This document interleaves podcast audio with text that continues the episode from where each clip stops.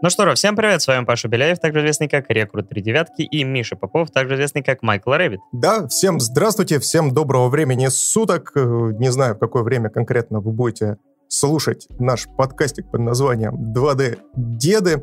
Ребята, мы снова здесь, снова с вами, и сегодня у нас небольшие изменения в нашем подкасте. Паш, расскажи, пожалуйста, что у нас новенького, хреновенького, а возможно даже и отличного, и почему мы, собственно, пришли конкретно к таким выводам. А, мы решили, что промежуточные выпуски подкаста у нас будут теперь немножко короче, но их, возможно, будет в два раза больше. А мы к такому выводу пришли, во-первых, исходя из общей мировой и российской, в том числе, статистики подкастов, которая говорит о том, что выпуски самых популярных подкастов вообще должны идти не 2-3 часа, как у нас, а, не знаю, там минут 20-30 от силы, потому что все нынче занятые и не могут себе позволить столько времени выделить под подкаст. Но, во-вторых, э, Миша просто не посмотрел еще одну из тем, которые у нас э, будут, ну, уже в следующий раз. И когда смотрит, мы запишем вторую половину, потому что э, вторая из э, тех тем, которые мы будем обсуждать в следующий раз, она напрямую связана с первой. Ну, хотя, что вокруг да около говорить, мы будем обсуждать «Матрицу» и «Ани-матрицу». Так что ждите следующего выпуска. Этот можете закрывать. Шутка.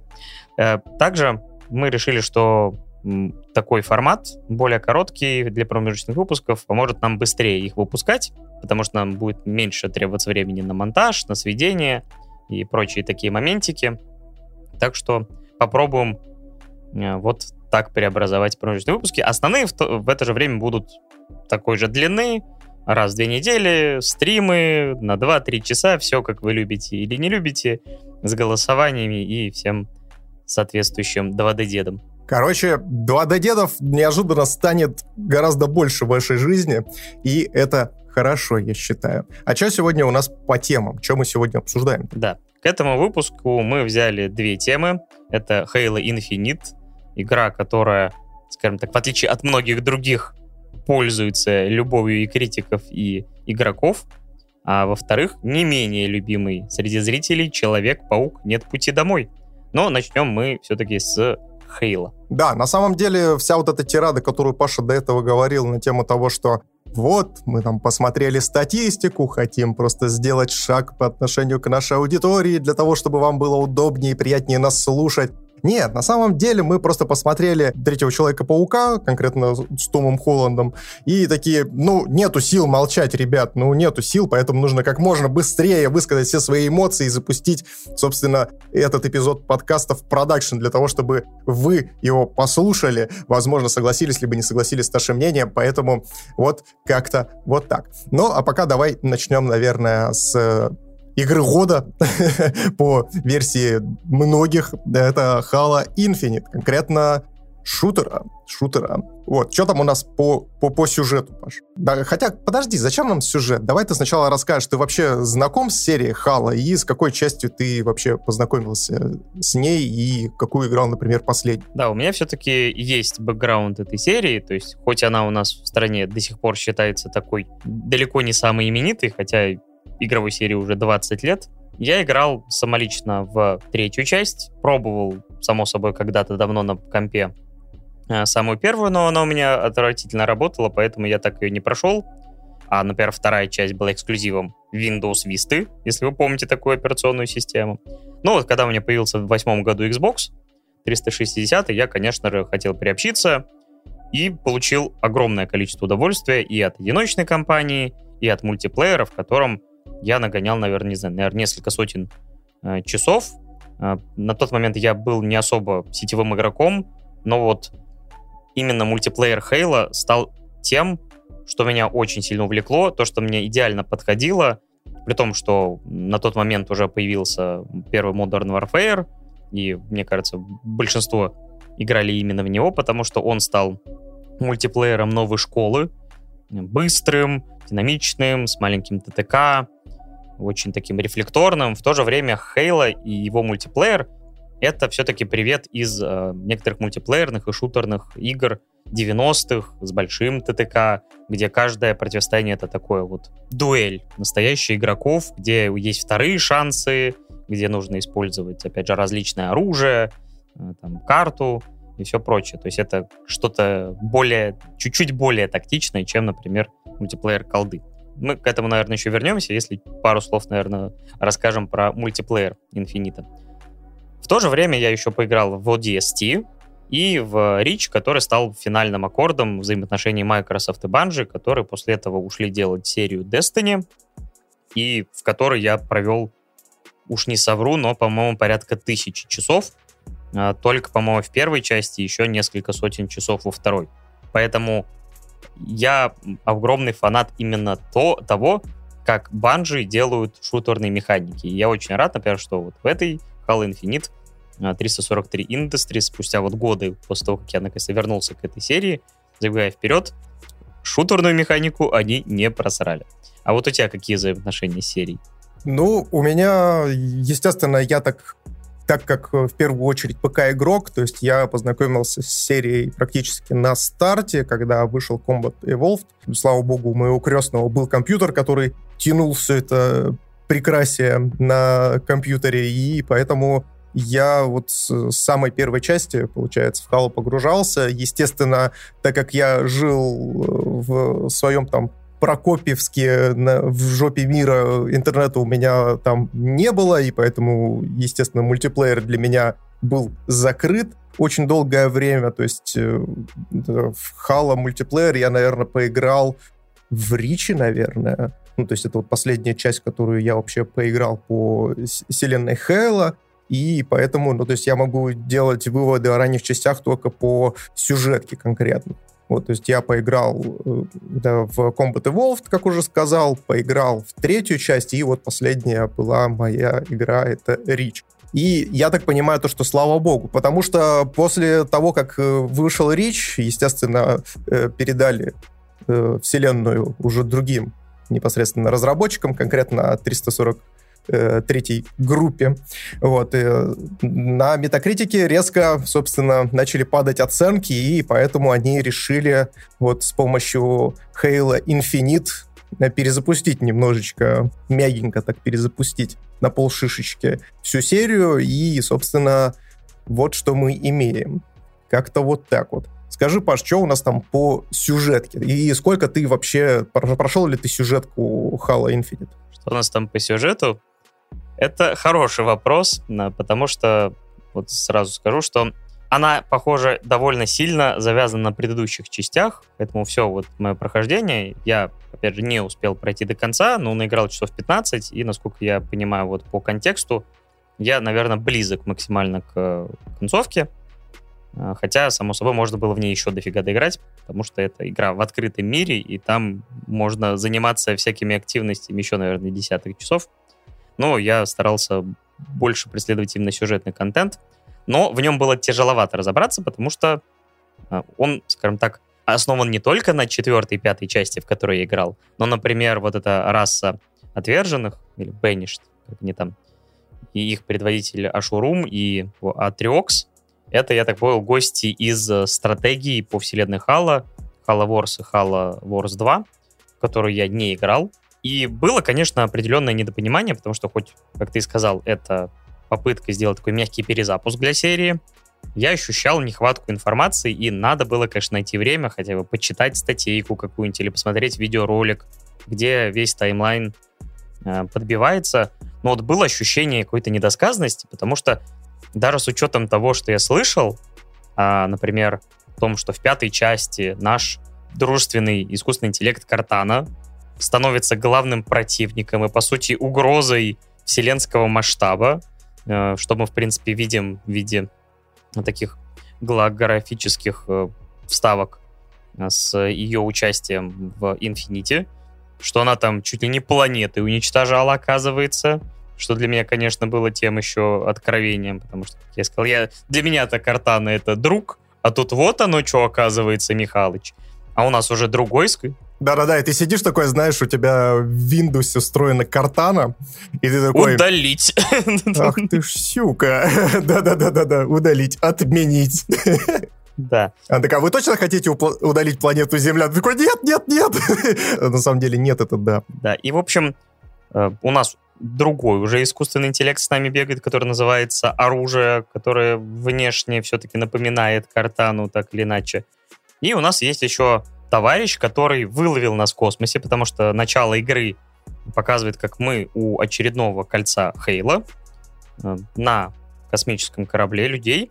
Сражаемся, если я правильно понял, с Атриоксом, получаем звездюлей, он нас пинком под жопу отправляет в открытый космос, где нас вот этот... Там в этот момент, знаешь, мне кажется, в углу должна была высветиться вот эта типичная тейтейловская надпись, типа «Мастер Чиф это запомнит», когда его выбрасывают в открытый космос. Да, и нас вот подбирает этот мужичок, у него, по есть только позывной эхо, там, 16, 216 или что-то там такое, который постоянно на нервике. Я его назвал для себя Джоэл из Last of Us на креке, потому что у него постоянно широко раскрытые глаза, он все время такой из стороны в сторону ходит, что-то нервничает, что-то кричит. Он такой, релакс, релакс, чел. Очень странный, конечно, персонаж, но он создан для того, чтобы, наверное, оттенять, э, то есть показывать, он максимально человечный, по сути, такой эмоциональный, слабый, на фоне мастера Чифа, который такой машина для убийств он выглядит в своей этой броне Мьёльнир, э, ну, как, по сути, машина, и ведет себя на поле боя соответствующе. Даже искусственный интеллект, вот оружие, которое у нас сопровождает, она и то выглядит более человечной, эмоциональной, чем Чиф. То есть эти... Да, вот. да, да. Кстати, она мне очень понравилась, как она отыгрывает вообще сам в целом персонаж, ну и актер, который непосредственно актриса, которая ее а, отыгрывал. Это прям очень круто. А вот э, я понимаю, конечно, то, что вот этот персонаж, который вылавливает мастера Чифа э, в самом начале и пытается как-то там э, настойкой мухомора его отпоить, он как бы, ну, введен больше для того, чтобы, ну, в серии для софт-трибута нужен человек, который ни хера ничего не знает и которому все будет разжевывать. И вот он примерно такой же, но он так меня бесил, блин, своим нытьем, что я просто хотел его в один момент пристрелить. Жалко, что это нельзя сделать. Он пилот, вот. поэтому я думаю, чтобы ты понимал, я думаю, у мастера Чифа тоже была такая идея. Он такой, так, а умею ли я водить? Так, я не помню. Поэтому живи пока. Мастер живи пока, пока моя амнезия не пройдет, блядь. Да, не, ну на самом деле, да, никакой у него амнезии нету. Он все так же могуче раскидывает врагов на поле боя. И у него задача, попав на вот это очередное кольцо, я просто, опять же, до сих пор, честно говоря, с трудом понял, на кой хрен мы вообще сюда приперлись. Видимо, потому что любое кольцо в этой вселенной несет с собой угрозу, потому что в классической трилогии мы узнавали о том, что э, раса Притечь создавала эти вот кольца оружия для противоборства расе э, Флат, потоп, которая была такой инфекцией, которая распространялась по целым, там, условно, галактикам, планетам и превращала разумных существ, по сути, в зомби, с чем вот активно я, опять же, наблюдал в третьей части, но ты понимаешь, что это еще и в первой части они, в принципе, были. И Dead Space такой сейчас просто из-за угла такой выглядывает. Шо? Кто-то сказал некроморфы? Они, кстати, очень похожи, на самом деле, тоже такая штука, которая заползает и превращает. Единственное, что не такая жуткая. Хейла в этом смысле более дружелюбно для игроков. И вот, получается, мы попадаем сюда, у нас есть главный наш противник, при том, что вот, если я правильно понял, звездюлей мы получили от Атриокса, и постоянно нам рассказывают о том, что Атриокс, Атриокс, типа наследие Атриокса, там, типа мы, он нас платил, но при этом э, мы постоянно общаемся по скайпу. С его секретаршей. С его учителем, если я правильно понимаю, Ошурумом или Ушурумом, э, который выглядит, ну и в принципе, как вот эта вся раса. Э, напоминает мне немножко брутов, которые уже были, но более разумные и такие действительно оркообразные ребятки, которые низким таким клокочущим голосом тебе рассказывают о том, что ты умрешь, мастер Чиф, я воткну тебе там нож, там, разрежу тебя и все прочее.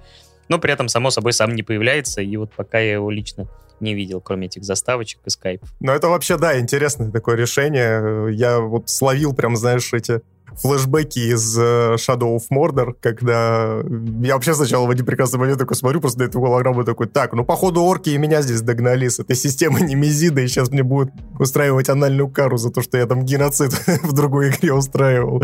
Вот. Но э, по факту оказалось немножечко по-другому. Да, и мы должны выяснить на этом кольце, потому что в какой-то момент появляется уже новая угроза, которую нам, правда, вот я говорю, постоянно рассказывают про каких-то вечных, которых нужно найти, что-то там пробудить, и эта угроза даже страшнее, чем потоп. Но вот, я не знаю, покажут нам ее, не покажут, не знаю. Но в основном мы все равно сражаемся, выполняя какие-то определенные задачи с старыми добрыми ковенантами, потому что вот эти изгнанники, они, по сути, отколовшиеся фрагмент ковенантов, которые вот пошли своим путем и преследуют свои цели, в том числе попытка убить мастера Чифа на поле боя. Вот расскажи Я, кстати, мне... тоже, я вот, кстати, тоже не знаю, появились они в конце или нет, потому что игру я как и ты, не прошел. Ну, то есть где-то примерно 10-12 часов я наиграл. И, естественно, по сюжету я не до конца там э, осведомлен, что там происходит в конце. Но я, опять же, считаю то, что особенно когда игры сейчас все больше и больше растут вширь, а не вглубь, то есть все основные игровые механики нам презентуют практически в самом начале, а потом выпускают какое-то подобие песочницы, открытого мира, и ты, собственно, в ней как-то пляшешь. Ну и поэтому я думаю, то, что даже пройдя, допустим, там 10 часов, ты вполне себе компетентно можешь как-то рассказать и писать, э, про что эта игра и какие у нее есть слабые или сильные стороны, потому что, ну, геймплейная составляющая, она не изменяется практически, меняется только, ну, естественно, недопонимание твоего сюжета. Вот. И если честно, если честно, геймплейно мне прям все понравилось. Естественно, с одной стороны, я думаю, что а, геймплей здесь достаточно архаичный, то есть такой, знаешь, привет прям из 2006 года примерно. Вот. Но, а, с другой стороны, Halo Infinite, на удивление, выверенная и отточенная игра. Я, с одной стороны, конечно, понимаю то, что ее там просто вроде разрабатывали чуть ли там не 6 лет, может быть, там и э, меньше, ну, ну где-то около того. Но настолько она вышла классная, отточенная и я даже не побоюсь это назвать лучшим Far Cry этого года. Наверное, так, потому что, ну, честно, они достаточно схожи по э, каким-то геймплеям, ну, то есть что там, что там. Есть глобальная карта, где ты должен зачистить там определенные аванпосты, либо какие-то там вышки определенные взять, но при этом играется Хала, как, знаешь, даже за счет своих архаичных механик, очень и очень свежо, как будто бы, знаешь, тебя не просто в ностальгию обратно окунули, показали тебе вот эту вот выжимку всех вот этих вот классных, сочных механик, которые были когда-то там давно, и вывалили их вот в 21 году, когда все пытаются в какие-то эксперименты и тому подобное. И это подмечаю не только я, это подмечают и другие критики, и игроки тоже это подмечают. И это прям вот очень интересный прецедент. Вот как у тебя вообще вот э, по геймплейной механике вообще с Halo?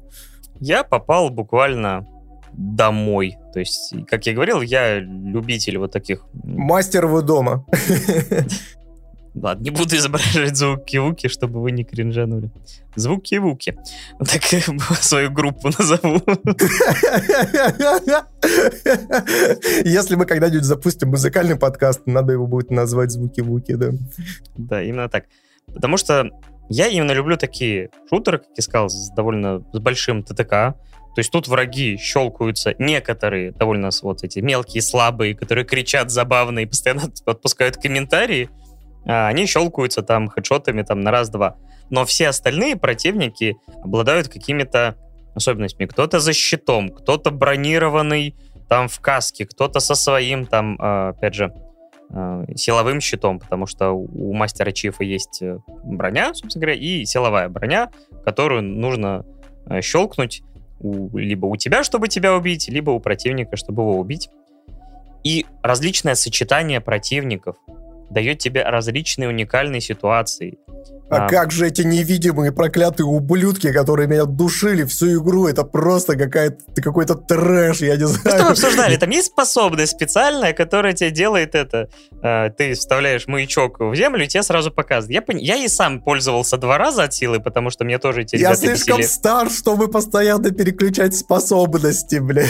Почему вы не сделаете ее просто на активную кнопку какую-то? Ну, кстати... Потому что реально несколько раз была такая фигня за мое прохождение, когда я стою, э, разбираюсь с врагами, и тут неожиданно, откуда не возьмись, меня за жопу хватает, блин, невидимый враг, который такой, welcome to the club, buddy, такой, бах, и на пол хп мне просто. Я такой, что вообще происходит, А у них огромные энергокинжалы, которые входят в тебя максимально глубоко, отнимают действительно либо ваншотуют, если у тебя щита нету, либо, да, снимают все это. Поэтому, на самом деле, да, мы, э, единственное, в процессе вот э, договорились с Мишей, потому что я изначально, не знаю, почему, я редко играю на каких-то высоких уровнях сложности, там, последние я практически никогда не, ради... Нервы уже не те, реакция тоже, поэтому я чаще всего выбираю средний уровень сложности, но вот в Halo я решил взять легендарный, это третий, то есть там есть еще более сложный, где там реально почти все тебя начинает ваншотать. И, честно говоря, вот базовый геймплей — это прям сказка. Потому что Допустим, если мы говорим ну, про... Я, кстати, вот... слушай, извини, я тебя перебью, но я вот дополню насчет уровней сложности, потому что я изначально играл на втором уровне сложности, их там всего четыре, по-моему, если мне не заменяет память, возможно, там еще открывается какой-то в дальнейшем.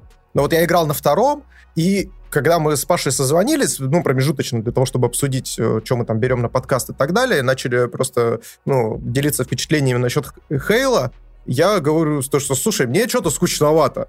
Мне прям что-то скучновато, я вот не понимаю, почему. Паша говорит о том, что а, так э, ты типа на каком уровне сложности играешь, и поставь типа третий, который предпоследний, и там типа все ок.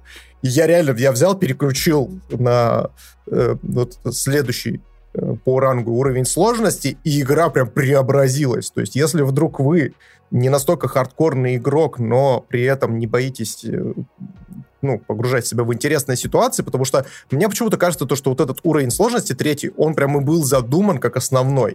То есть именно в этот момент начинают раскрываться все вот эти вот пес, э, э механики песочницы, которые знамениты в Хейла, из-за чего, собственно, Хейла стала культовой, когда собственно, враги начинают себя интересно вести, они, они бьют больнее, они начинают тебя обходить, закидывать гранатами, то есть вплоть до того, то, что я в один прекрасный момент понял, то, что я вообще не стою на месте. То есть я постоянно куда-то перемещаюсь, потому что ты, э, ну, потому что у меня в голове четко укоренилась одна большая аналогия, то, что если ты, блядь, стал на месте, то, э, ну, не за каким-то укрытием, а именно где-то там в середине, в открытом поле, то все, ты труп, блядь. ну, то есть без вариантов вообще. Да, тебе очень быстро насовывают.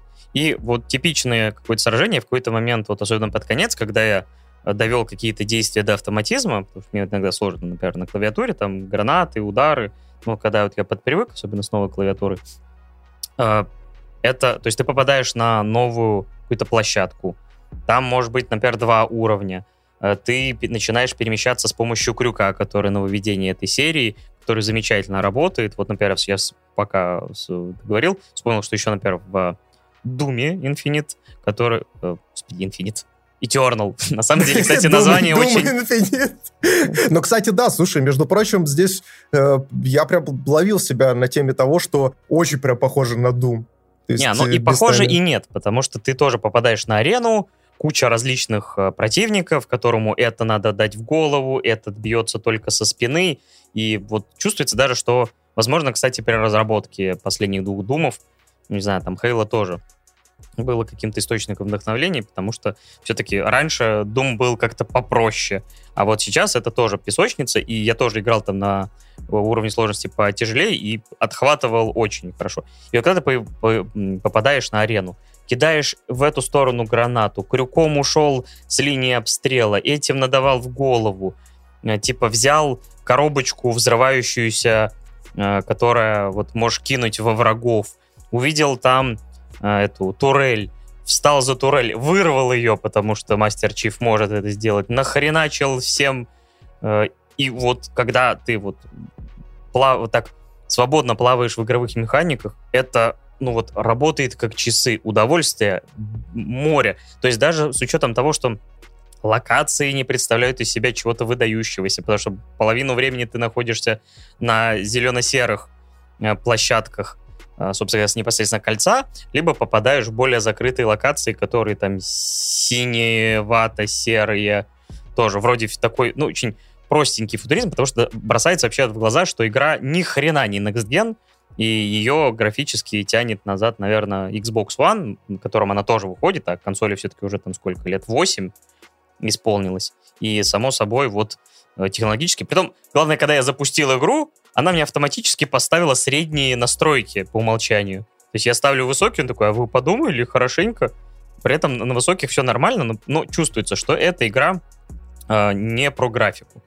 То есть, и, кстати, мой вам сразу совет еще, пока про техническую часть я упомянул. Если у вас нет SSD, готовьтесь к очень длинным загрузкам. Как самой игры, так и, например, у меня, например, вот ты, на, ты с SSD играл или без? Да, конечно, я после того, как э, вообще приобрел себе SSD-шник, я понял то, что ставить на HDD что-то, это смерти подобно. Ну, то есть я уже не выдержу такого рода загрузки. Итак, жизнь слишком коротка, чтобы тратить ее на загрузки. А вот Halo, такое ощущение, заточен, видимо, под вот э, SSD-шник, э, хотя, по-моему, ну, а игра разрабатывалась также, опять же, для старого поколения, где SSD не было. Но когда я открываю карту, нажимаю на тап, она открывается там несколько секунд, при этом, если случайно нажать на это во время боя, игра не стопорится, и ты просто ждешь, пока у тебя прогрузится карта, ты думаешь, ёп. И там начинает играть музыка, и знаешь, из лифта такая. Практически что да.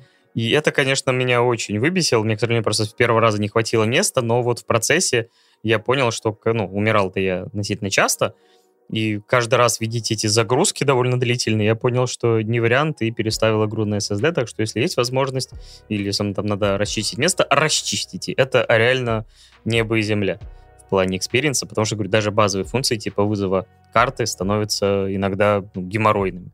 Вот, кстати, слушай, я, знаешь, тебе задам вопрос. Мы вот начали говорить про level design и про то, что чередуются открытые локации и какие-то закрытые помещения. Еще один плюс э, Halo в том, что здесь достаточно компактная миниатюрная карта, то есть у тебя не возникает вот этого, знаешь, ощущения э, растянутости, как, допустим, в том же самом Far Cry 6, который вот тоже в этом году выходил, когда ты открываешь просто карту Far Cry и такой смотришь, а, ну теперь я понял, почему здесь игра 40 часов.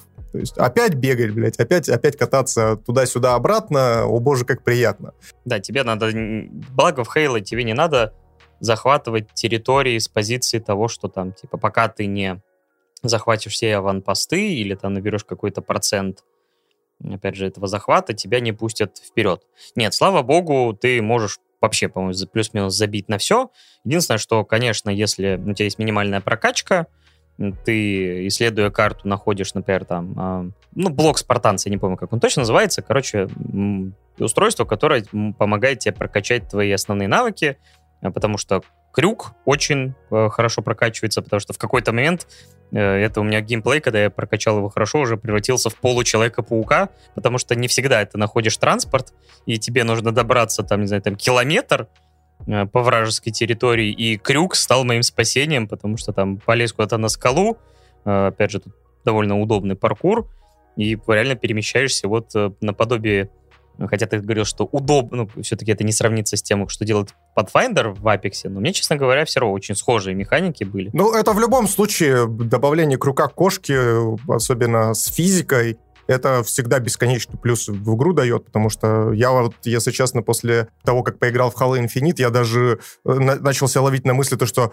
а погодите, а что, крюка кошки раньше не было? А как там вообще игралось-то это все? Это что, блин, было настолько медленно, ну, то есть он настолько разноображивает динамику и вариативность твоих действий, что смотрится, ну, как будто он там всегда и был, и должен был всегда быть. Да, удивительно, как одно решение геймдизайнерское может преобразить геймплей, то есть добавить ему еще динамики, потому что, говорю, мало того, что ты сам перемещаешься, ты можешь, не знаю, оружие подобрать, не знаю, там, или какую-то взрывающуюся бочку, то есть, или, например, примагнититься к проезжающему мимо супостату и выкинуть его из транспорта, что всегда было в серии, но теперь это можно сделать прям очень эффектно и быстро, потому что, опять же, на поле бой не только враги, иногда это техника, и, опять же, открытый мир этому только добавляет вариативности, при этом, ну, опять же, как ты сказал, мир компактный, не додалбывает тебя, чтобы ты провел в нем какое-то бесчисленное количество, поэтому я подзачистил первую локацию, а дальше я уже шел более или менее строго к цели, потому что остальные способности, которые у меня есть, э, то, что добавили, то есть у тебя есть крюк, но есть еще вот сканер для невидимых врагов или просто сканер для врагов, чтобы ты понимал, где они. Может быть, на последнем уровне сложности это типа прям важно. А, есть, например, стенка защитная, которую ты можешь поставить и за ней скрыться на какое-то время. Опять же, думаю, на каком-то тяжелом уровне сложности она может спасти в определенных положениях, потому что ты всегда ищешь себе какую-то защиту, стенку, чтобы укрыться от врагов, потому что они вот тебя постоянно окружают сверху, снизу, там, летающие, бегающие или с какими-то пушками, которые по зоне бьют или гранатами накидают, поэтому тут да. И, по-моему, еще какая-то способность была, ну, я, я успешно, моя задница справлялась э, с идентификацией невидимых врагов, поэтому я не использовал это распознавание и спокойно ловил на живца, так сказать. Да, я качал только крюк и, собственно говоря, щит, как самые важные остальные, я вот даже так ни разу особо не использовал, тем более, что переключения, то есть, как я сказал, они не по кнопке, ты должен сначала выбрать, на 1, 2, 3, 4, а потом уже только использовать, что в пылу сражения, честно говоря, вообще не вариант. Слушай, я знаешь, что хотел тебе, ну, к чему подвести, собственно, какой вопрос хотел тебе задать э, на тему как раз-таки дизайна локаций и вообще в целом э, всего происходящего на них.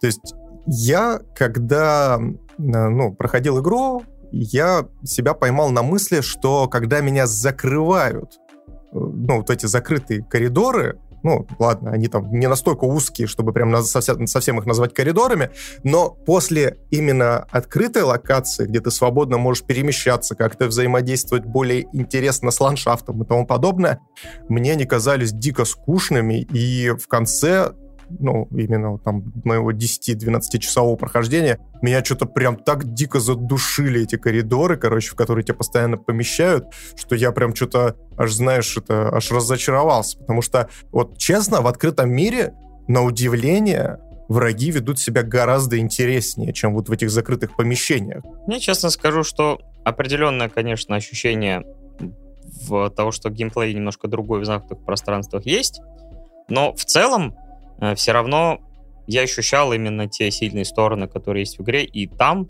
и иногда даже в большей степени, потому что вот когда мне условно арена немножко уже, чем, например, огромный блокпост, где я там бегаю, летаю и все прочее, я все равно понимал, что я заскочу на второй уровень, кину опять же гранату, э, этих ребят расстреляю отсюда, то есть я все равно как бы плюс-минус тактически использовал то место, которого может быть чуть поменьше, но у меня не было такой проблемы. Это в любом случае разноображивало геймплей в том смысле, что э, на открытых площадках э, враги ведут себя так, на закрытых э, немножко так.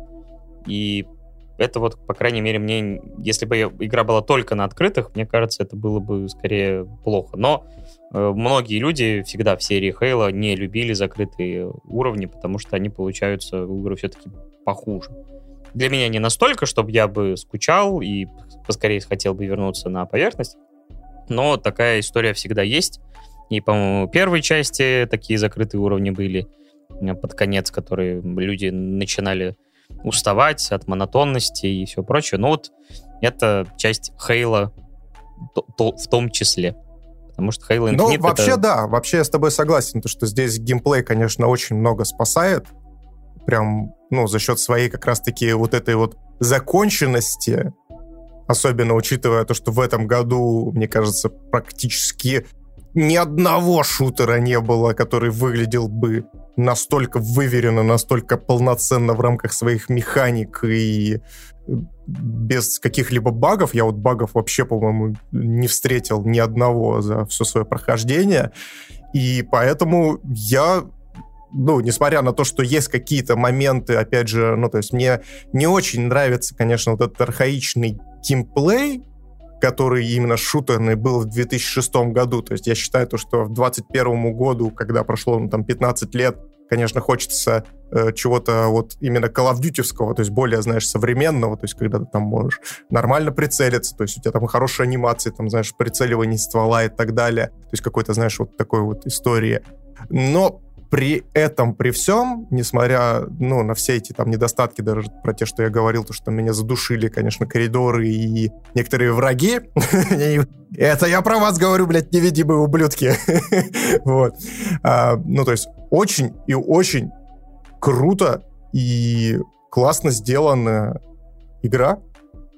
И поэтому я даже не, ну, не удивляюсь тому, что очень многие критики, да и просто какие-то игроки ну, говорят о том, что это иг- иг- шутер года.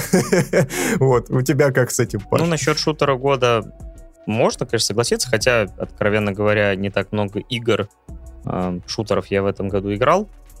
То есть, по сути, это была только батла, да, да даже, честно говоря, сейчас больше ничего и не вспомню. Ну, Far Cry. Что... А, ну да, Far Cry. Uh, ну, из этих вот, если трех игр, то, конечно, Halo Infinite более выверенный. И вот что делает с играми перенос на год? Да, это очень болезненно и в финансовом, наверное, плане для Microsoft. Именно имиджа компании не всегда хорошо, что игры переносят, но если это делать, то зачастую это где говорят о том, что игра отполирована, геймплей замечательно работает, все классно, здорово, и, и вот и поэтому ее и называют, мне кажется, претендентом на и игру года, и шутер года. Про нашу игру года. Короче, в 2021 году для того, чтобы стать игрой года, нужно быть просто нормально, хорошо сделанной, качественной игрой. Вот и все.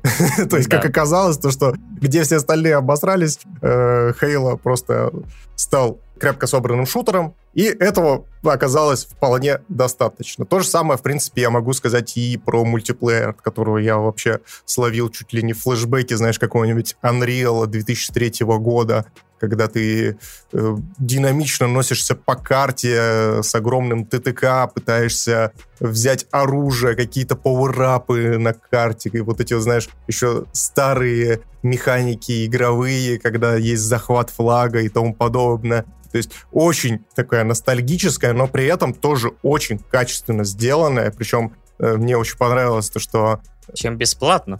Абсолютно, абсолютно бесплатно. И еще и на месяц раньше, чем того планировалось, они решили выкатить. Видимо, Microsoft, э, Фил Спенсер такой сидит, такой, так, что-то там Vanguard э, с батлой что-то подо, подобосрались немножечко со своей онлайн-составляющей.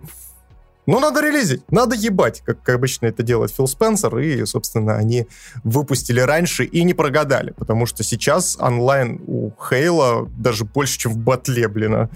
Это, это, конечно, очень о многом говорит, и это, на самом деле, очень интересный опыт. Я не могу сказать то, что это может, ну, это однозначно всем зайдет, потому что, опять же, как я и сказал, то, что архаичные механики стрельбы, э, большой ТТК, который может многим не понравиться, и кто-то может не увидеть в этом динамики какой-то, хотя динамика, после того, как ты понимаешь, как работает Хейла и по каким стандартам тебе необходимо себя вести, ты, ну, то есть она, естественно, возрастает в разы причем.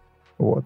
Поэтому я, если честно, от себя дико рекомендую, попробуйте. Ну, то есть вы как минимум можете зайти, пощупать все основные механики в мультиплеере, и после этого, возможно, обратить внимание на компанию и получить от нее то же самое удовольствие, что и получил, например, я или Паша. Да.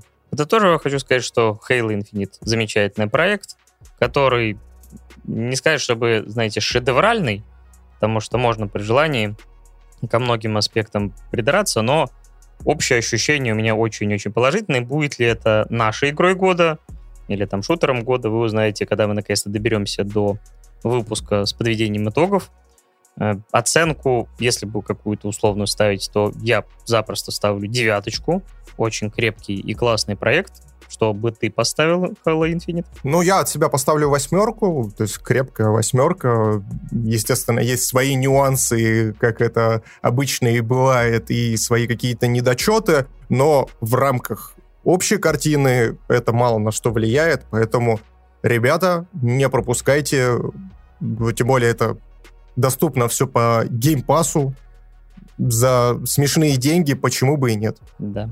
Ну а мы переходим к следующей теме. Есть у тебя какая-нибудь подводка? Э, помимо, помимо Halo Infinite, которая стала игрой года, нас, естественно, всех ждала в декабре премьера года на больших экранах под названием «Человек-паук. Нет пути домой». А я сейчас, знаешь, придумал такую мы ни черта не понимаем в таймлайне Halo Infinite. Поймем ли что-нибудь мы в таймлайне сломанном и в мультиверсе Человека-паука? очень... От нихуя непонимания в Halo Infinite мы переходим к нихуя непониманию к нового Человека-паука.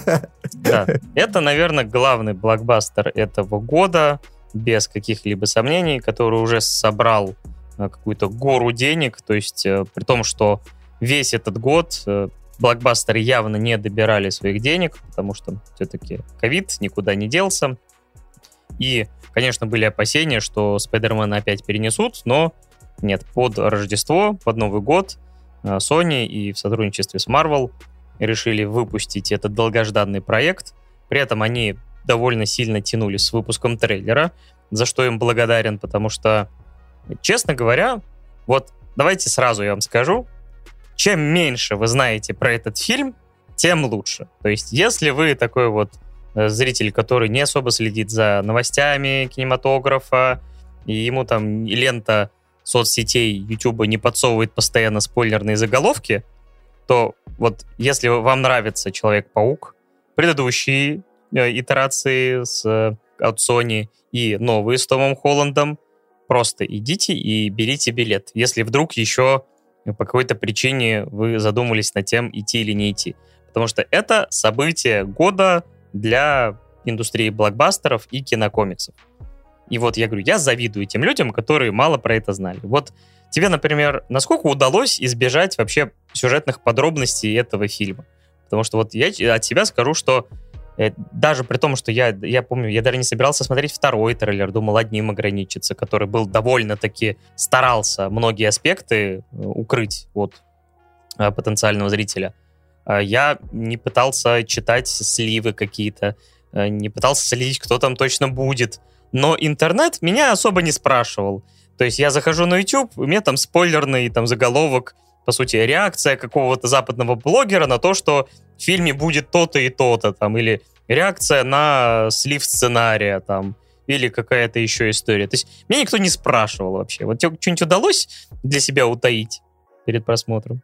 Слушай, ну у меня начнем с того, что у меня вообще совершенно другое отношение к спойлерам. Я спойлеров не боюсь и зачастую даже наоборот сам стремлюсь прочитать сливы. Не, распространять я стараюсь не распространять. Но, опять же, в угоду того, что мы когда-то занимались киношным пабликом, я возвалил на себя ношу человека, который будет в курсе всех спойлеров и будет стараться людей банить, которые спойлеры эти распространяют у нас в паблике.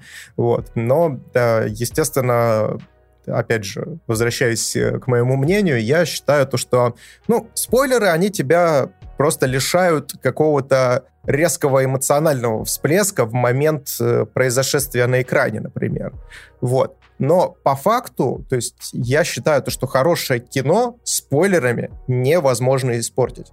То есть если спойлер делает э, кино хуже, значит, это плохое кино, скорее всего. Потому что классно написанные сценарии, они спойлеров не боятся. Поэтому спойлеры я поглощаю, и Человеку-пауку, естественно, я тоже все спойлеры прочитал, поэтому я шел уже четко понимаю, что в фильме будет, и при этом я от фильма не получил меньшего удовольствия, лишь даже по той причине, что в каком-то веке, блин, наконец-то я попал на премьерный показ, где в Новосибирске наконец-то были скуплены все билеты абсолютно в этом зале, и сидели, я сидел вместе с фанатами, которые максимально горячо реагировали на все, что происходит в этом кино, и это было прекрасно. То есть это тоже является частью нарратива, и за это я тоже люблю фанатов Марвел и саму киновселенную Марвел за то, что они воспитали вот именно в, люди, в людях вот этот вот дух совместного просмотра эмоционального, когда ты сидишь и будто бы на трибуне, там, знаешь, э, какого-нибудь хоккейного чемпионата, либо же футбольного, и все там кричат, скандируют что-то и так далее, как-то реагируют. Это круто. Возвращение кинопраздников, громких премьер — Потому что, ну, при всем уважении, было немало крутых э, фильмов в этом году или там э, фанатами ожидаемых. Но на фоне «Паука» и вот этого кинопраздника, который был в моем IMAX-зале, где действительно на определенные моменты реакция была запредельная, хотя я прекрасно понимал, что эти люди, скорее всего, знали, что именно, не говорят ли для кого-то из них э, то или иное событие было сюрпризом. Я вот, э, благо, я скажу, что был один момент, из трейлера, когда не показали лицо человека, который с паучком, я, не зная все-таки, будет ли этот персонаж в этом фильме или нет, я, так сказать, предположил, что было бы очень здорово его там увидеть, и когда я его увидел, я такой, блин, я, кстати, да, то есть не так много народа реагировало, но вот я был одним из тех человек, который зааплодировал именно на нем, потому что я очень топлю за него, и, опять же, в спойлерной части мы к этому еще вернемся.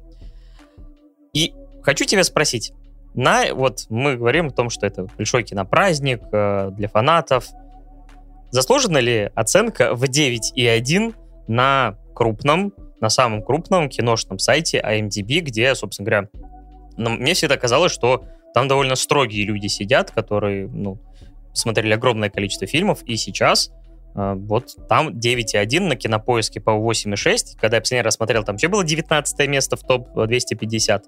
Вот где заканчивается хайп и начинается строгая и, ну, скажем так, более взвешенная оценка этого фильма. Здесь очень тяжело, очень тяжело об этом говорить, потому что я не знаю, с какой стороны это оценивать. Ну, то есть здесь, видишь, здесь, наверное, и люди, которые эти оценки ставят, они тоже не поняли, как это оценивать. Потому что как фильм в рамках киновселенной Марвел, это бесконечно круто. Это бесконечно круто, это охерительная работа с фан-сервисом, это охерительная работа с персонажами, это охерительный поставленный экшен, это хорошая графика, интересные ситуации, эмоциональный накал, который происходит там ближе к концу. То есть в этом плане, ну, то есть если, знаешь, типа давать эмоциональную оценку то вполне вероятно то, что это будет биться в голове фанатов, и, то и не только фанатов, но и тех людей, которые просто э, пришли посмотреть на э, похождение любимого героя, то да. Но в моем понимании я не совсем могу у себя в голове срастить эту оценку, потому что помимо эмоциональности есть ну, стандартные критерии оценки, когда ты смотришь там на сценарий в отрыве от э, того же самого фан-сервиса, э, на то, как ты смотришь на подачу развития персонажей в, в отрыве, опять же, от э, предыдущих вещей, которые я перечислил. И здесь у меня не бьется от слова совсем. Ну, то есть я считаю то, что это крепкое произведение, безусловно, а если еще, ну и, опять же, добавлять туда эмоциональный окрас, то еще больше крепчает, естественно, эта оценка но есть моменты, которые я вообще для себя не смог принять, потому что вот сколько, сколько уже было снято фильмов Марвел? 27-й, по-моему, фильм в хронологии Марвел. 27 фильмов. И все они сняты по одной и той же формуле. Так называемая, нахваленная даже и вознесенная фанатами в абсолют, вот эта формула Марвел. Когда они 27-й фильм снимают примерно по одной и той же, мать его, формуле, которую я уже настолько, не знаю, я уже настолько наелся этим, что у меня вот реально при просмотре Человека-паука у меня началось дикое отторжение к этому всему. То есть я почувствовал себя 12-леткой, которого, знаете, кормят каким-то вообще очень сумбурным, непонятным сюжетом. Постараюсь без спойлеров. Ну, то есть есть сюжетная завязка, где Питер Паркер, его раскрывают. Он, э, все говорят, что он Человек-паук, он убил Мистерио.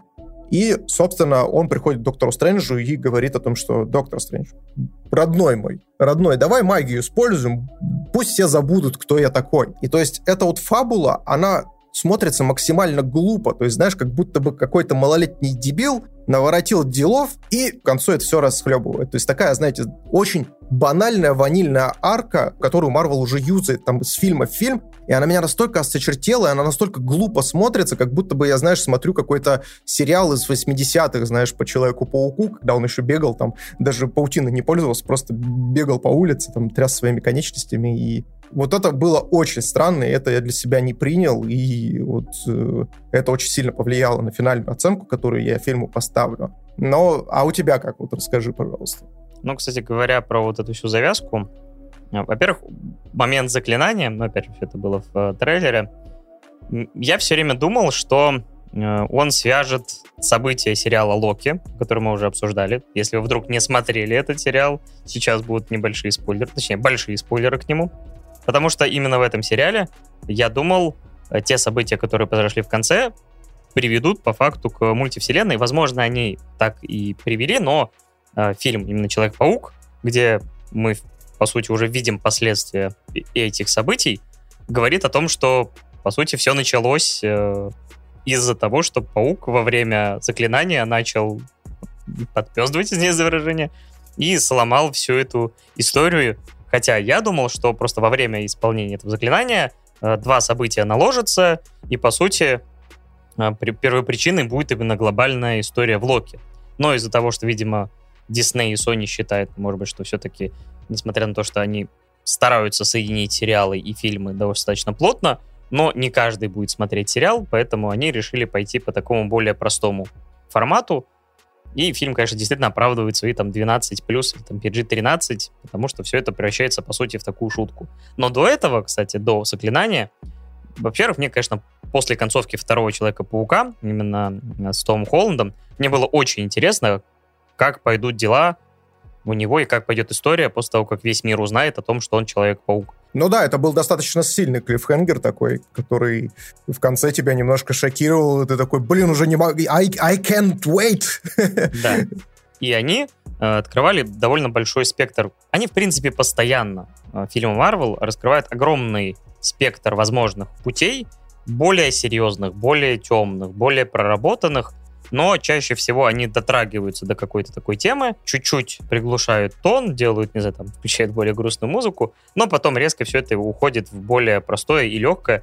Здесь, например, было то же самое, потому что на Паркера начинают, там, не знаю, и постоянное информационное давление, и он чувствует на себе, по сути, как э, самый популярный человек, по сути, на планете становится, как он даже сам о себе говорит. Он чувствует давление на себе даже на улицах, не знаю, там краской обливают, не знаю, обзывают, считают его там э, убийцей. Э, хотя, опять же, вроде как по факту нету доказательств того, что кроме этих голосовых заявлений и вот этой видеозаписи. Поэтому он попадает вот в такое промежуточное состояние, где половину считает его героем, половину считает его преступником, злодеем и, там, по сути, э, желающим его отменить. И вот эта тема, она буквально, наверное, полчаса даже, может быть, даже меньше. Это как, не знаю, в финале. То есть концовка э, «Войны бесконечности» максимально мрачная, темная, и трендец, полвселенная испарилась, и вот нас кидают начало финала, все действительно плохо, там, типа, еле живой Тони Старк сдается, но при этом уже спустя, там, 30-40 минут все возвращается в привычную формулу. То есть вот они действуют по такому принципу, и так, в принципе, весь фильм. У меня такое чувство, знаешь, создалось, то, что Марвел боится почему-то держать своих э, зрителей в напряжении долгое время. То есть такое чувство, как будто, знаешь, они вот, ну, как ты правильно сказал, они вначале немножечко сгущают такие, знаешь, краски. Не, не настолько, естественно, чтобы это превратилось в какой-нибудь DC, но э, что-то вот куда-то в ту сторону. И потом такие, спустя 15 минут такие, так, что-то мы слишком долго, они, мне кажется, там сейчас просто у них там нервное окончание просто обуглятся. Давайте, давайте посмеемся. И вставляют шутку. Э, там, или какой-нибудь, знаете, кринж-момент. Все такие, типа, ха-ха-ха, ха-ха-ха, такие, так, а теперь давайте еще разочек. И вот так вот они как-то, знаешь, порционно тебя вот э, бросают из одной стороны в другую. И вот у меня в Человеке-пауке не получилось выстроить вот эту вот атмосферу, знаешь, э, которую они пытаются передать на экраны, но не дожимают. То есть я, знаешь, как будто бы, знаешь, такой, я вот, вот давайте еще чуть-чуть, и я прям вот прям будет вообще зашибись, и они такие раз и тебя отпускают, знаешь, как будто бы ты во время секса просишь, чтобы тебя придушили, а тебя придушивают не до конца. Окей, ладно. Блять, что я несу? Помогите, блядь. Это вырезать мы не будем. Ладно, в общем, э, я немножко перетяну туда на себя, пока Миша... Перетянул он, блядь. Ты, главное, дотяни до конца, пожалуйста. Хватит. Вот, то есть, да, ты ешь вкуснейшее блюдо, то есть вот от которого ты в восторге, но какими-то, знаешь, Э, у тебя складывается ощущение, что какие-то элементы из этого, или вообще, что все, что ты ешь, оно такое ненастоящее, искусственное, что где-то там, не знаю, проскочил какой-то на миллисекунду какой-то привкус резины. Ощущения офигенные, но вот э, когда ты начинаешь об этом думать, ты понимаешь, что все это сделано на, э, то есть в лаборатории буквально, то есть каждая шутка, каждый какой-то элемент, они взвешивались на какими-то фокус-группами, на какими-то такими моментами. То есть чувствуется искусственность, но отрицать того, что это офигенный блокбастер, очень сложно. Поэтому, само собой, мы сейчас не будем говорить о том, что это плохой фильм, но очень сложно уйти от того, что многие элементы, темп, и вот эта вот формула Marvel — это что-то не совсем настоящее. А, я понимаю, почему, например, они делают так, потому что все это работает, и есть пример DC, который дает гораздо больше там свободы своим там режиссерам, но при этом есть фильмы Нолана или там удачные примеры фильмов Снайдера, но при этом есть куча, когда эта свобода и какая-то вот меньший контроль и меньшая искусственность приводит к полному провалу, краху и где ничего не работает. Поэтому на самом деле снимать блокбастеры это всегда сложно, это дорого, и я понимаю, почему Disney и Marvel пришли к вот этой формулам, потому что ну, давай будем честны, они воспитали, они воспитали уже определенную аудиторию с, с определенной реакцией на свои фильмы, и, естественно, они, по сути своей, стали заложниками вот этого вот вот этой самой формулы Marvel, которую они же вот упорно и создавали. Но при этом, знаешь, есть иногда ощущение, то есть, что, что они прощупывают почву для выхода на более серьезные истории, потому что Ван Division. Вроде легкий сериал, а вроде ты понимаешь, насколько это вот финальная драма про потерю где довольно сильные эмоции могут возникать. Да, это безусловно. И в конце Человека-паука нет пути домой. То есть тоже есть вот эти ниточки, которые я, когда начал анализировать их, я такой, вау, а это, блин, а может получиться очень и очень интересно. То есть, знаешь, вот это вот как вот этот клиффенгер, который конце второй части, когда раскрывается э, личность Человека-паука, ты такой, вау, Интересно, как они это вывернут. Я, естественно, задним умом понимаю, что, скорее всего, у них яиц не хватит, чтобы э, так все развернуть. Но, как минимум, это интересно. Но это развивается, вот, надеюсь, все-таки по спирали, где они прощупывают почву. Но вот в случае с Пауком, потому что это очень благодатный персонаж, как, например, Тони Старк, например, для создания чего-то вот драматического. И в этом фильме, чтобы ты понимал, опять же, на одном из ключевых моментов, у меня слезы поступили. То есть я даже удивился, что меня смогли пронять, потому что на самом деле каких-то очень эмоциональных моментов киновселенной Марвел я не то чтобы прям много помню, которые меня настолько цепляли. Я не знаю, что-то сразу вспомнился после просмотра момент с матерью Тора, где просто была очень красивая грустная музыка. Потому что вселенная Марвел не сильно богата на запоминающиеся мелодии, но вот, как ни странно, в том моменте она была очень красивая, очень красиво сделанный момент, там с ее похоронами и так далее. И вот здесь меня именно, похоже, актерской игрой, опять же, тоже самой музыкой, вот все сработало как надо. К сожалению, это, опять же, не сильно долго продлилось, и потом тон вернулся в более шутливый и привычный, но по крайней мере, видно, что Marvel и Sony хватило яиц на это. Я вот этого, кстати, не ожидал, если честно. Так что они все-таки ну, на эмоциях они здесь очень хорошо играют. То есть, э, ну, в принципе, у Marvel очень часто так получается, что они очень хорошо умеют выстраивать конкретные моменты. То есть, и я здесь с тобой соглашусь. У меня тоже было несколько моментов, с которых я прям, прям, прям сгрустнул. Это рабочее кино. Ну, то есть, это рабочая система вот этой Marvel, которая работает, плюс оно еще здесь приправлено отличнейшим фан-сервисом. Это, я не знаю, ну, слушай, вот в этот, год он делает с фан-сервисом какие-то невообразимые э, метаморфозы, которые работают. То есть взять тот же самый Аркейн, где бесконечно мое восхищение этим сериалом. Очень круто вписан лор, очень огромное количество э, фан-сервису там добавлено, э, такого скрытого и явного, который работает, который очень классно все раскрывает. И здесь абсолютно то же самое. Обычно блокбастеры, тот же самый там первому, первому игроку приготовиться, то есть они сыпят, сыпят на тебя, а помнишь вот этого, а помнишь вот этого, а вот смотри, кто у нас есть, еще вот кто есть и так далее и тому подобное. И ты такой, ну, ладно, вы постимулировали мои ностальгические чувства, но на меня не сработало. А здесь это работает как часы. То есть вот прям вот по КД тебя вот прям офигенно так обрывает, а, обрубает какими-то, знаешь, мурашками по коже и классные реакции зала и тому подобное. И это все очень классно работает, еще и с экшоном. Поэтому я если честно, от «Паука» получил огромное удовольствие, и дико вам советую сходить посмотреть, ребят. Это особенно если вы любите персонажа Человека-паука. Возможно, вы, мож, вы можете не любить э, киновселенную Марвел, но вот именно если вы любите Человека-паука, идите и смотрите.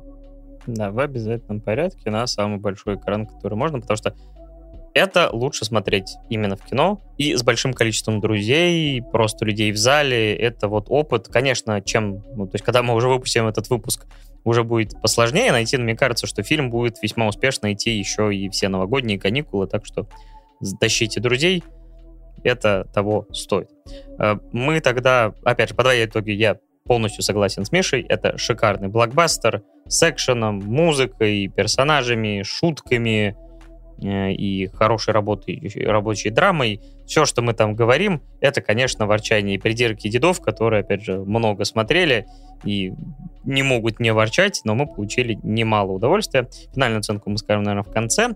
А сейчас спойлер-зона. Если вдруг не смотрели, ребят, то сейчас прям вот самое время остановить подкастик, пойти посмотреть и вернуться к нему обратно после того, как вы уже вернетесь из кинотеатра и на свежих эмоциях будете готовы воспринимать любую информацию, связанную с Человеком-пауком, я начну, наверное, знаешь, с чего? А можно я сразу единственное, типа, извини, перебью? Давай. А, сорви голова. Это был для меня главный сюрприз, который я для себя, то есть я про него не слышал. Я увидел просто персонажа в не знаю, там, в белой рубашке, в пиджаке рядом с э, Холландом в первом трейлере. Такой, блин, у него же должен быть адвокат. И еще даже, по-моему, до трейлера давным-давно я понял, блин, Человеку-пауку, когда раскроют его личность, когда его начнут обвинять, нужен адвокат. А, сорви голова. Это... Товарищ адвокат! Адвокат! Да. И я такой думаю, блин, если это будет Кокс, черт, я, я буду так счастлив, потому что я так расстроился, когда они закрыли, ну, сериалы по Марвелу на Netflix.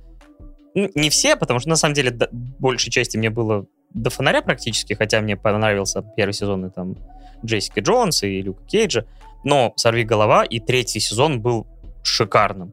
И после этого, после третьего шикарного сезона, их закрывают и передают права. Я такой думаю, блин, если вы не сохраните его, ну, за ним эту роль, я буду очень расстроен. И когда я вижу его в Человеке-пауке, я такой, то есть я сидел, У нас зал, чтобы ты понимал, просто взорвался с этой херни. Ну, не херни, мне тоже очень понравилось. Причем как же дубляж убил шутку. Там была очаровательная, восхитительная шутка. То есть там ситуация какая? Сидит э, Человек-паук, э, Том Холланд, и сидит, естественно, Мэтт Мёрдок.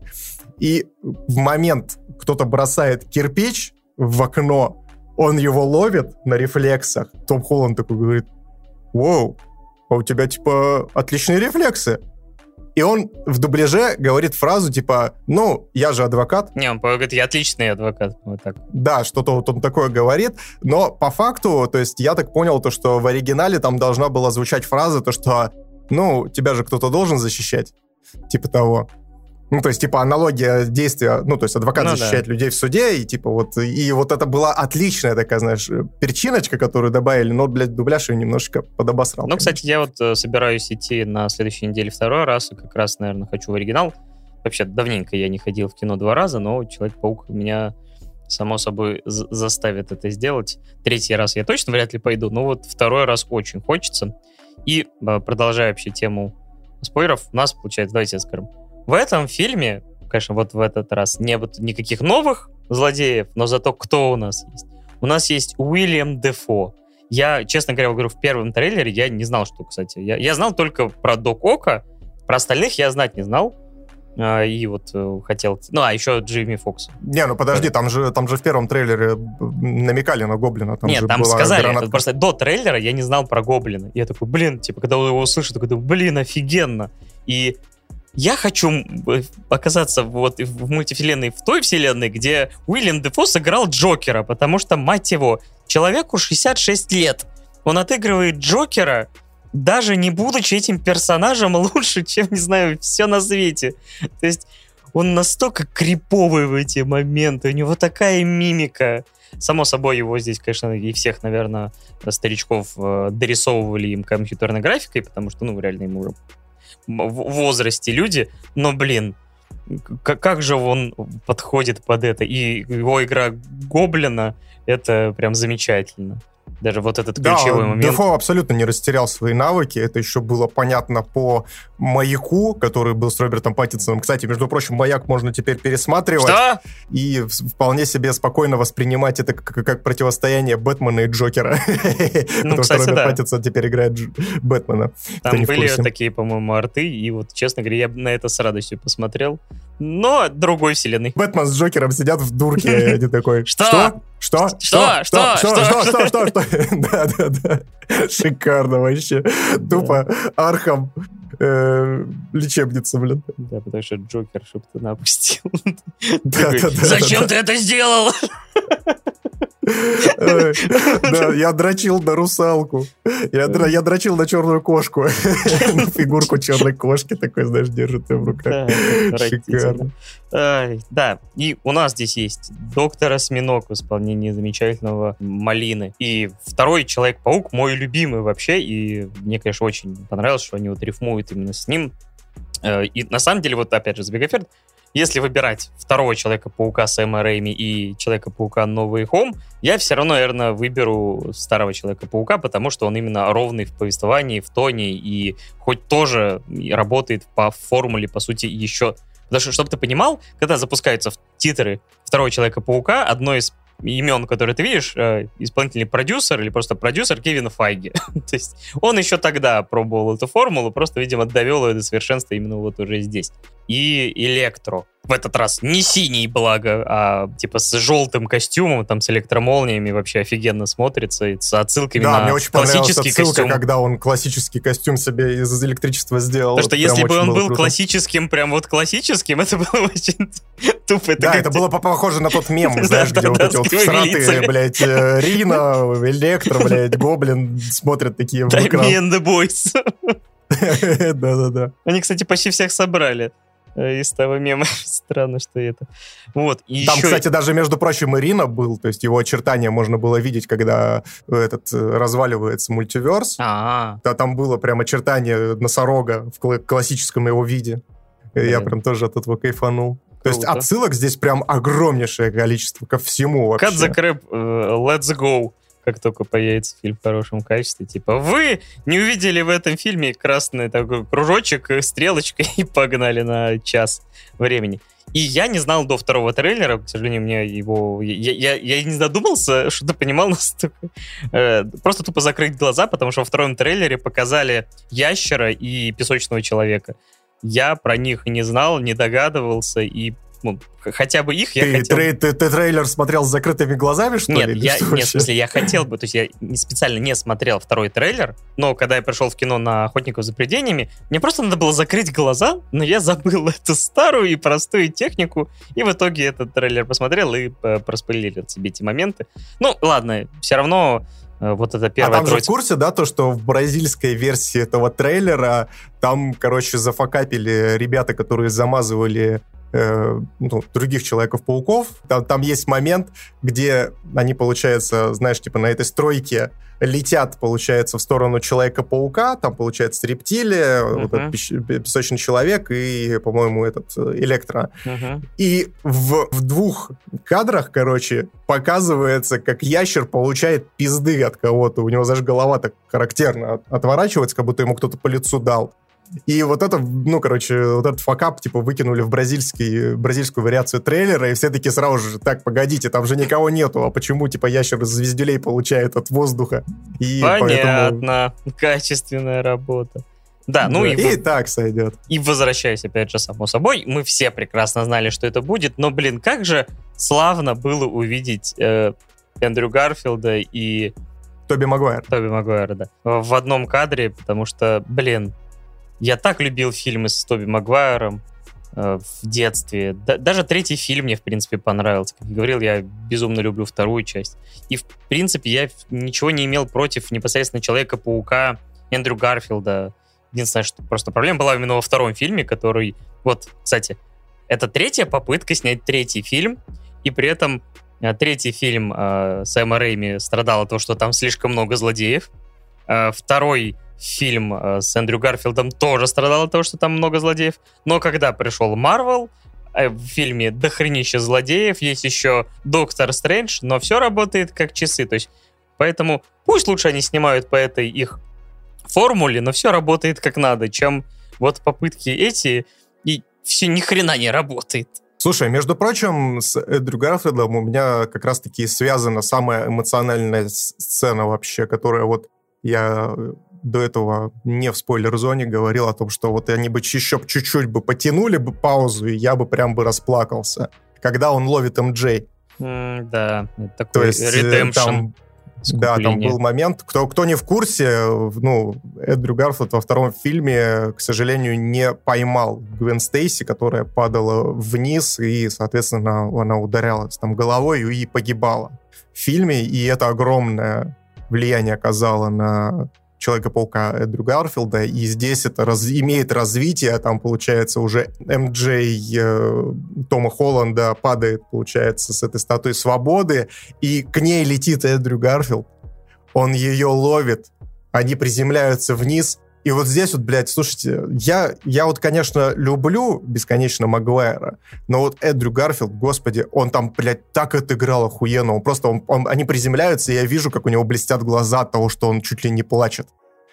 И я такой, блядь. И он просто на нее смотрит, и она ему задает вопрос такая, типа, все хорошо? И он такой, чуть ли не рыдая, такой, да, да, все хорошо. И, блядь, у меня прям мурашки нахуй. Я, меня как будто, блядь, знаешь, я, я одновременно и вспотел, и у меня ком в горле, и я вот, я, я очень сильно кайфанул с этой сцены, и э, жалко, что они чуть-чуть ее не дотянули, но было, но там дотянули немного другими моментами. Да, и при этом вообще вся сцена на Статуе Свободы, она очень клево поставлена. Я рад, что про, про нее только во втором трейлере. Просто я изначально думал, что неужели вся ну, вот эта движуха будет в итоге на мосту днем, думаю, а где вообще там разлетаться как-то, клевые пролеты, хотя вот эта первая встреча до Кока и э, Человека-паука даже по экшену все очень клево поставлено, то есть хореография, все эти прыжки, все эти пролеты очень шикарно сделано, но вот именно сцена на Статуе Свободы, это, конечно, очень и очень здорово, потому что и символично, и очень понравилось, как они демонтируют в процессе щит человека, э, Капитана Америки. Типа, не, жители Нью-Йорка сказали, шли слишком, слишком чересчур. И такие, демонтируем нафиг. вот таким вычурным способом, с помощью там пяти злодеев, вот этих всей хореографии. И очень, конечно, понравилась вся история с Наруто-терапией. То, что вот это искупление, э, попытка вот, то есть всех этих персонажей, горем пополам все-таки как-то не силой, а именно вот убеждениями, ну вот поехавшего э, гоблина не получилось все-таки э, завернуть. И вот в ключевой момент, конечно, да, было... Тот момент, который меня, ну, само собой, до слез почти довел, это, конечно, внезапная для меня смерть э, тети, потому что, ну, во-первых, это ломает шаблон, потому что всегда умирает э, дядя Бен, а тут, получается, дядя Бен как бы тоже мертв, но, я так понимаю, при менее драматичных, чем у других пауков событиях. А тут вот умирает его тетя, и вот как в игре Человека-паука 18 года, тут, блин, вот да, мне чуть-чуть буквально не хватило, потому что, ну, опять же, это все-таки одно дело, и дома сидишь перед монитором, другое дело э, в переполненном кинотеатре, и это было и неожиданно, и хорошо отыграно, то есть все-таки Том Холланд тоже... Ну и в плетении, опять же, вот эта история, типа, большая сила, большая да. ответственность, Ты она слышишь, прям да. ее, из ее уст, конечно, звучала очень хорошо. Да. И вот, конечно, ты понимаешь, и с учетом концовки, которая отменяет вообще, ну, то есть... Вот, кстати, извини, я тебя перебью, просто пока мы далеко не ушли от этой сцены с тетей Мэй, э, конечно, она была очень эмоциональная, она вот круто подана и тому подобное, но вот меня прям раздражает вот эта херня, то есть когда они типа боятся вот дать вот этого накала. С одной стороны, я понимаю, почему, потому что вполне вероятно, если бы они дотянули эту сцену, то, возможно, именно эта сцена стала бы ключевой именно по эмоциональному накалу, чем даже финальная. Но, с другой стороны, то есть погибает тетя Мэй, и тут сразу же Марвел такие типа, так, погодите, погодите, а сейчас мы вводим, блядь, э, Эндрю Гарфилда и э, э, Тоби Магуайра. С этими шутками, типа, из разряда того, что, типа, а, поползай, блядь, по стене. типа, чтобы я поняла, что ты Человек-паук. И я такой, ребят, вы что, вы шутите, что ли? Вы нафига сейчас атмосферу рушите? И потом они просто, ну, вот это вот, они вводят этих персонажей, и потом сразу же резко меняется тон, уже опять расстроенный Том Холланд из-за того, что он потерял э, тетю Мэй, э, сидит наверху, и ребята приходят и говорят ему ту же самую фразу, что им говорила тетя Мэй, чтобы он, типа, ну, и такая синергия пауков происходит. То есть, если бы это была единая сцена какая-то, я не особо сценарист, конечно же, и не понимаю, как это правильно можно было вплести, но если подумать над этим больше, чем там день или два, то, мне кажется, это можно было бы выстроить в очень эмоциональную, крутую сцену, ну, вот, единую именно, без смехуечков посередине. Ну, это мы возвращаемся к Марвеле, э, к формуле Марвел. Ну, это то, с чем нам приходится иметь дело. Можно было сделать более плавным, но хотя бы они, вот, говорю, прощупывают и так более, более тонкий лед, более э, серьезные травмы для персонажей, психологически. Да, при этом, и... слушай, мне очень понравилось, что они делают с э, пауком Тома Холланда. То есть они реально его в такую жопу загоняют, это просто жуть. То есть я вот э, после сеанса вышел, и когда ты вот... Причем, кстати, мне очень понравилось, как они его загримировали ближе к концу, когда он уже весь такой побитый, знаешь, он прям сидит, стоит, чуть ли не рыдает там и так далее. То есть прям чувствуешь его злость по отношению к тому же самому Гоблину и так далее. То есть они по факту что сделали? Они убили Тони Старка, его наставника, Дядя Бен где-то там откис за кадром, что тоже возымело гигантский эффект. Против него ополчился весь мир. Э, потому что все считают, что он убил Мистерио, ну, практически весь мир, он разделился там на тех и тех, кто как бы это, ладно, отпустим в этот момент. И Зони убивает еще и тетю Мэй, и я понимаю, насколько вот это вот прям вот этот, вот эта ниточка, за которую можно так неплохо потянуть в следующих частях, чтобы развить там просто у него какие-то гигантские травмы в голове, которые действительно возымеют огромный эффект это прям мое почтение. То есть в этом плане вот Marvel красавчики. То есть мне это очень понравилось. Так что задел на, условно, если про память не изменяет, там у них есть план на новую трилогию, и он, честно говоря, вполне себе может выйти ничуть не хуже, чем вот эта оригинальная трилогия. Я, честно говоря, очень хотел бы увидеть приключения именно более взрослого паука, потому что мы ни разу до этой части не дошли. А, надеюсь, что вот с учетом успехов все получится. Хотя, конечно, перебить вот те эмоциональные вещи, которые нам показали по части ностальгии, фан-сервиса, опять же, тети Мэй, это будет очень сложно, но, возможно, они снизят накал и углубятся в его психологию, опять же, его жизнь, и из этого тоже может выйти много чего. А может быть, будет просто очередные яркие блокбастеры, в этом тоже ничего плохого нет, но хотелось бы, чтобы они пошли, потому что у них э, по пути именно развития персонажа, потому что у нынешнего Паука Холланда в тех сюжетных моментах есть огромный потенциал. Надеюсь, они его не просрут. Это да, а учитывая то, что они еще и в конце выводят его практически в одиночку, то есть все забывают о том, что он Человек-паук, и он остается с этими проблемами один на один, это прям очень интересно. Да, и последнее, что я из спойлеров скажу. Твою мать, что было с Веномом? Какого черта? Это, типа, мы добавим... Это, блядь, зашквар года, я считаю. Это просто, блядь, одна, пиздец, простите. Одна сцена после титров запихивает Венома в киновселенную Марвел, а, след, а сцена после титров Человека-паука «Нет пути домой» огромного пинка ему назад отвешивает. Но... Там не хватало в конце большой, знаешь, это как вот э, в GTA, когда ты погибаешь, там написано «потрачено», а тут, блядь, проебано. Да, но здесь они поступили несколько иначе, потому что хоть я, опять же, не могу понять, потому что, например, ты смотришь трейлер Морбиуса, а там, например, Майкл Китон вроде сервиартника, и ты думаешь, ну, как это все бьется? Ладно, потом разберетесь. Вселенная X-менов, наверное, вообще никогда не билась. Как-то все равно получали от нее удовольствие. Но они оставили, получается, намек на классическую историю Венома. Потому что при исчезновении э, симбиот остался там. Единственная, конечно, проблема, как он доберется. Опять, видимо, надеюсь, не так, как в классической Веноме, где там, типа, он полгода что-то там в маленькой девочке зависал или еще что-то. Это более логично. Но я так понимаю, что, возможно, они сделают классическую, где все-таки он доберется сначала до э, Тома Холланда, до его костюма, и он станет, возможно, вот э, они повторят, может быть, в лучшем исполнении без танцев криповых, э, э, как было у Тоби Магуайра и все это выйдет уже на другую версию Венома. Может быть, оно и к лучшему. А плюс, возможно, что эти события с мультивселенной. Это лишь начало, и нас ждет еще много-много чего. Посмотрим, что, опять же, будет в следующем фильме, потому что вторая сцена после титров — это полноценный, по сути, трейлер всел... Э, мультивселенная кошмаров Доктора Стрэнджа, который снимает как раз э, Сэм Рэйми, автор первых трех фильмов про Человека-паука. Было, кстати, очень, конечно, символично, если бы он снимал этого, но все-таки доверили тому режиссеру, чье имя Уотс. Я с трудом вспоминаю, потому что его фильмы — это все равно плод, скорее, не его, а именно формулы Марвел. Да, что ты в итоге ставишь? Человеку-пауку нет пути домой.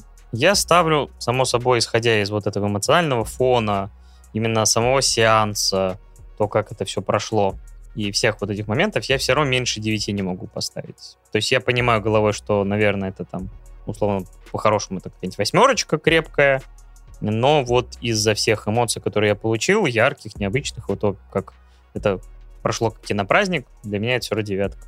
Понятно, понятно.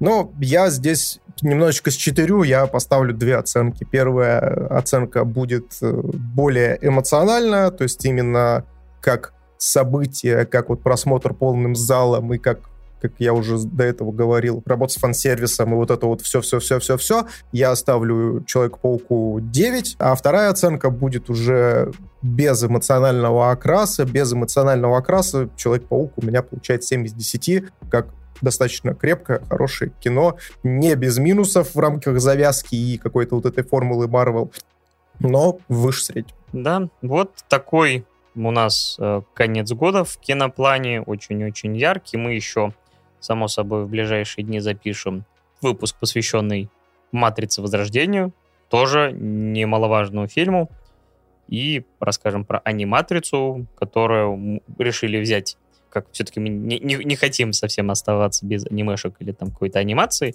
И на самом деле я не пожалел, что мы это сделали, но об этом в следующий раз. На этом, в этом выпуске мы, наверное, с вами попрощаемся. С вами был Паша Беляев, также известный как Рекрут Три Девятки, и Миша Попов, также известный как Майкл Рэббит. Да, спасибо огромное, что нас слушали. Благодарим всех наших слушателей, всех наших подписчиков. Если вы еще вдруг не подписаны на нас в социальных сетях, подпишитесь, нам будет приятно. Также напишите, пожалуйста, свое мнение о новом формате, то есть более коротком, насколько это получилось динамично, классно, либо же фу, давайте пилите как раньше. Вот, нам будет интересно послушать. Вот, всех вас обнимаем, приподнимаем. Дедушки вас всех меньше, чем 3. И помните, 2D-деды лучше, чем 3D. Пока-пока.